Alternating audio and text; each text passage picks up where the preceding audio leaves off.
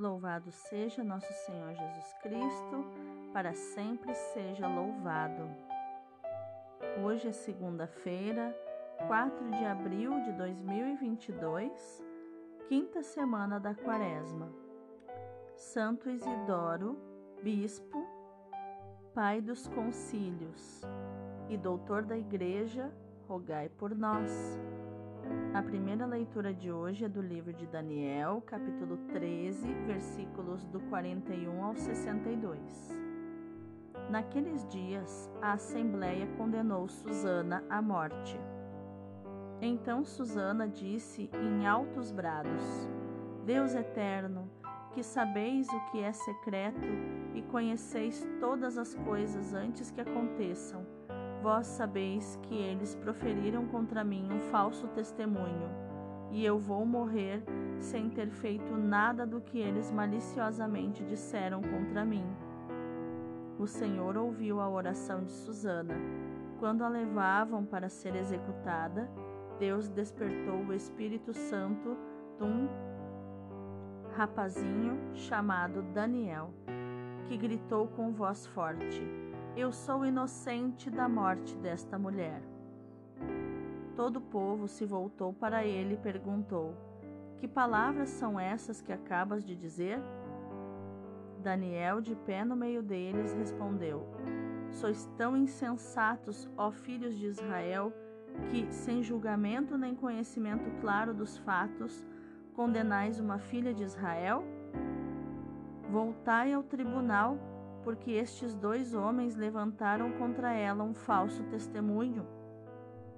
O povo regressou a toda pressa e os anciãos disseram a Daniel: Vem sentar-te no meio de nós e expõe-nos o teu pensamento, pois Deus concedeu-te a dignidade dos anciãos. Daniel disse-lhes: Separai-os um do outro e eu os julgarei. Quando os separaram, Daniel chamou o primeiro e disse-lhe: Envelheceste na prática do mal, mas agora aparecem os pecados que outrora cometeste, quando lavravas sentenças injustas, condenando os inocentes e absolvendo os culpados, apesar de o Senhor dizer: Não dareis a morte ao inocente e ao justo. Pois bem, se viste esta mulher, debaixo de que árvore descobriste os dois juntos? Ele respondeu: Debaixo de uma aroeira. Replicou Daniel: A tua mentira cairá sobre a tua cabeça, pois o anjo de Deus já recebeu a sentença para te rachar ao meio. Depois de o terem afastado, Daniel ordenou que trouxessem o outro e disse-lhe: raça de Canaã e não de Judá. A beleza seduziu-te e o desejo perverteu-te o coração. Era assim que procedíeis com as filhas de Israel, e elas, por medo, entregavam-se a vós. Pois bem, diz-me então, debaixo de que árvore os surpreendeste juntos? Ele respondeu, debaixo de uma azinheira. Replicou Daniel, a tua mentira cairá sobre a tua cabeça, pois o anjo de Deus está à tua espera com a espada na mão para te cortar ao meio. Assim acabará convosco. Toda a assembleia clamou em alta voz, bendizendo a Deus, que salva aqueles que esperam nele. Levantaram-se então contra os dois velhos, porque Daniel os tinha convencido de falso testemunho pela sua própria boca para cumprirem a lei de Moisés, aplicaram-lhes a mesma pena que tão impiamente tinham preparado para o seu próximo e executaram-nos. E foi salva naquele dia uma vida inocente. Palavra do Senhor, graças a Deus. O salmo de hoje é o 22. Mesmo que eu passe pelo vale tenebroso, nem ao mal eu temerei, estás comigo. O Senhor é o pastor que me conduz, não me falta coisa alguma. Pelos prados e campinas verdejantes ele me leva a descansar. Para as águas repousantes me encaminha e restaura as minhas forças. Ele me guia no caminho mais seguro pela honra do seu nome. Mesmo que eu passe pelo vale tenebroso, nenhum mal eu temerei. Estais comigo com bastão e com cajado, eles me dão a segurança. Preparais à minha frente uma mesa bem à vista do inimigo. Com óleo vós ungis minha cabeça e o meu cálice transborda. Felicidade e todo bem hão de seguir-me por toda a minha vida, e na casa do Senhor habitarei pelos tempos infinitos. Mesmo que eu passe pelo vale tenebroso, nenhum mal eu temerei, estais comigo. O evangelho de hoje é João capítulo 8, versículos do 1 ao 11. Naquele tempo, Jesus foi para o Monte das Oliveiras. Mas de manhã cedo apareceu outra vez no templo e todo o povo se aproximou dele. Então sentou-se e começou a ensinar.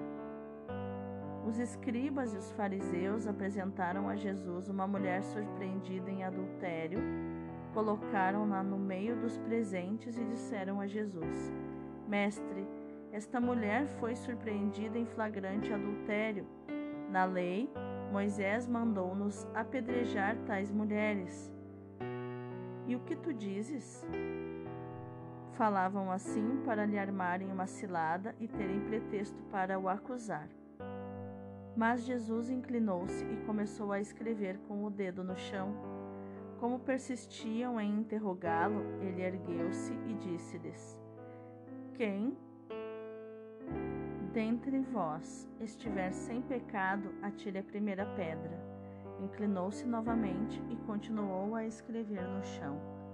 Eles, porém, quando ouviram tais palavras, foram saindo um após o outro a começar pelos mais velhos, e ficou só Jesus e a mulher, que estava no meio. Jesus ergueu-se e disse-lhe: Mulher, onde estão eles? Ninguém te condenou? Ela respondeu: Ninguém, Senhor.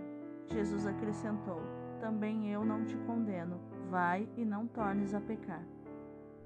Palavra da salvação, glória a vós, Senhor. Então, Quais os ensinamentos de inteligência emocional e inteligência espiritual nós podemos encontrar nos textos de hoje? A primeira leitura nos mostra o episódio da jovem e bela Susana, assediada por dois anciãos de Israel no tempo do exílio da Babilônia. É uma história edificante colocada em apêndice ao livro de Daniel. Encontramos aí o próprio profeta como vidente muito jovem, que faz ver a todos a inocência de Susana, cujo nome em hebraico significa lírio, desmascarando a corrupção dos dois anciãos.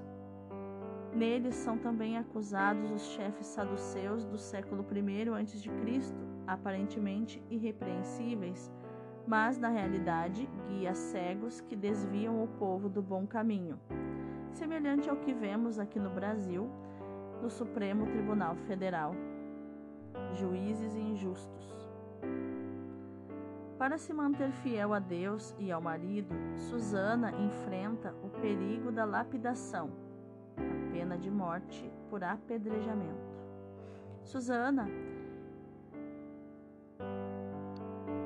quer ela ceda ao adultério, quer resista as torpes propostas dos anciãos e seja caluniada, está em alto risco de ser condenada à morte.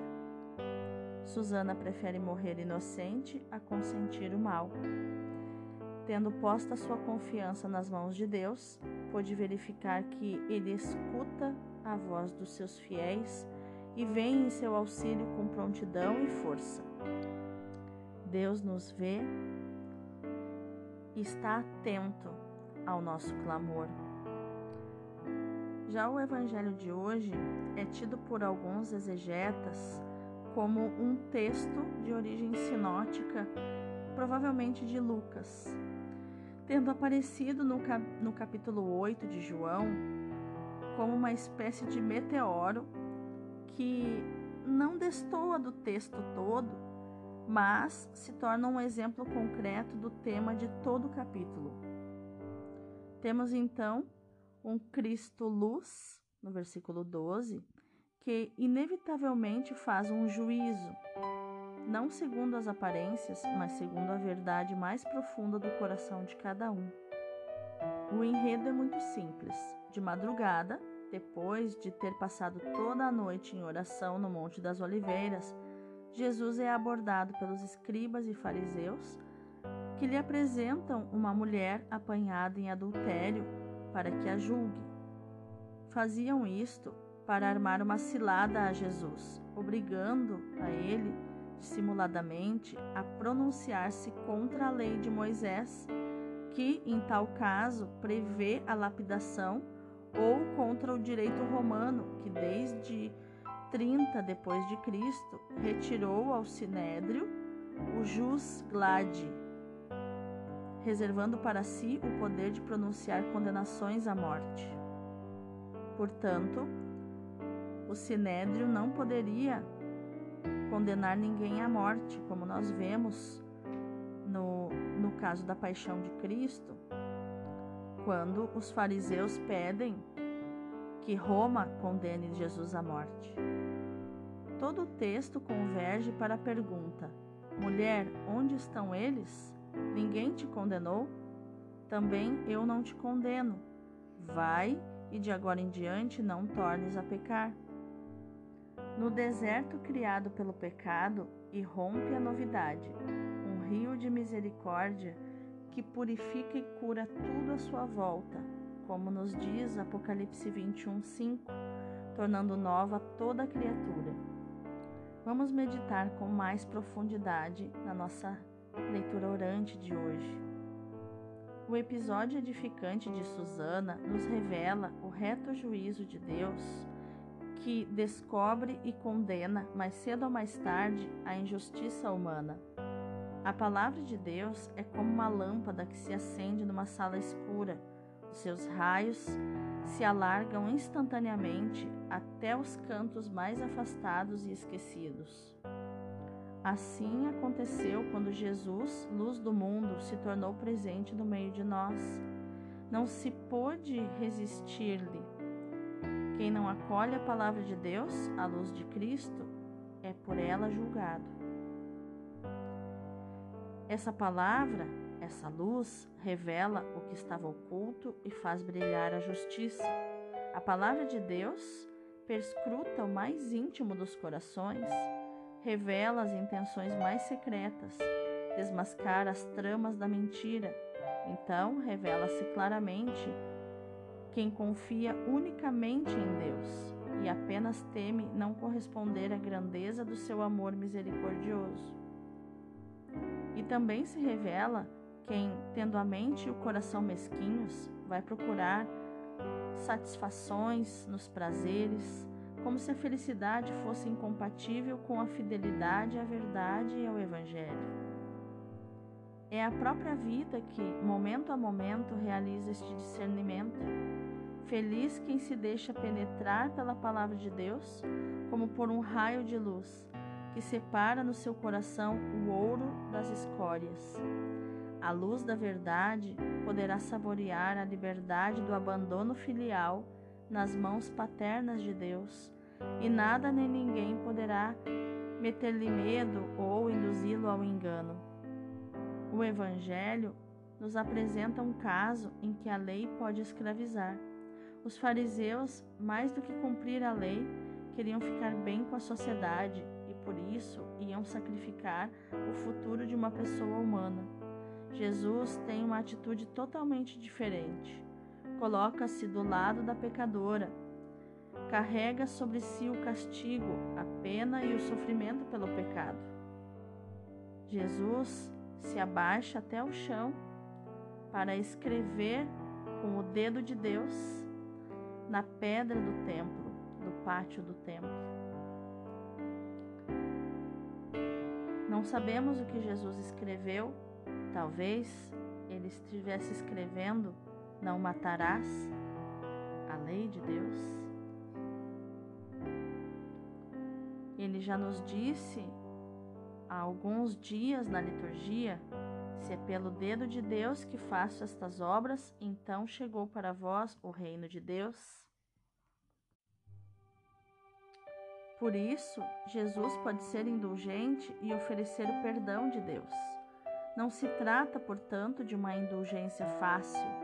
Perdoa a adúltera e recomenda-lhe que não volte a pecar, porque na sua paixão ele expia o pecado dela e de todos nós, e dá força aos pecadores arrependidos para caminharem no amor do Pai. O texto que escutamos nos mostra também a mansidão com que Jesus se aproxima da sua paixão. Ela é um ato de misericórdia que agrada mais a Deus do que todos os sacrifícios rituais oferecidos no Templo de Jerusalém. A narrativa da adúltera, João 8, nos dá a medida da profundidade da misericórdia divina, se tal se pode dizer de uma misericórdia infinita Deus nos amou até o fim, enviando seu Filho para, tornar sobre, para tomar sobre si os nossos pecados, nos perdoar e nos dar uma nova vida cheia de caridade, de alegria e de paz. Vamos orar? Senhor Jesus, enche-nos do teu Espírito Santo, para que não condenemos com dureza quem pratica o mal, nem, nem sejamos facilmente indulgentes com eles. Sabemos que também nós somos pecadores, por isso não queremos nos distinguir deles, nos colocar acima deles, superiores a eles, mas nos solidarizarmos com eles, para carregarmos o pecado do mundo como o Senhor fez. Ajuda-nos também a não sermos facilmente indulgentes conosco ou com os outros pecadores desculpando-nos e desculpando os outros com as circunstâncias do mundo atual, para não corrermos o risco de baixar os braços na luta contra o mal, que possamos educar os pecadores, instruí-los junto com o perdão. Porque foi assim que o Senhor fez diante da mulher adulta. Não diminuíste a gravidade do seu pecado, mas assumiste-o e reparaste-o com a tua gloriosa morte e ressurreição. Que todos e cada um de nós saibamos assumir o próprio pecado e o pecado do mundo também, oferecendo-nos e oferecendo a nossa vida como oblação reparadora ao Pai pelos seres humanos. Amém. Vamos contemplar com os nossos olhos, com os olhos da fé, com os olhos do nosso espírito, esta palavra de hoje. Jesus ainda diz aos fariseus: Ide consultai os profetas, homens de coração duro, e sabei o que Oséias disse em meu nome. Prefiro a misericórdia ao sacrifício. Ou seja, a oferta de um coração misericordioso é mais agradável a meu Pai e a mim do que todos os sacrifícios da antiga lei. Vim principalmente para salvar os pecadores e, em segundo lugar, para chamar os justos, mas não vim para os falsos justos que desprezam e repelem os pecadores. Que censuras Jesus faz à samaritana? Ela era bem culpável, tinha tido vários maridos e aquele que ela tinha então não era o seu, talvez amante de um homem casado. No entanto, não tem por ela senão palavras de doçura. Jesus diz docemente a ela: Se tu conhecesses o dom de Deus, e que dom é este senão a água da graça e da misericórdia que jorrava para sua vida eterna? Os judeus levam-lhe a mulher adúltera. Aqui está envolvido por homens que têm um coração de juiz e que querem mesmo obter dele uma sentença de juízo contra esta pecadora.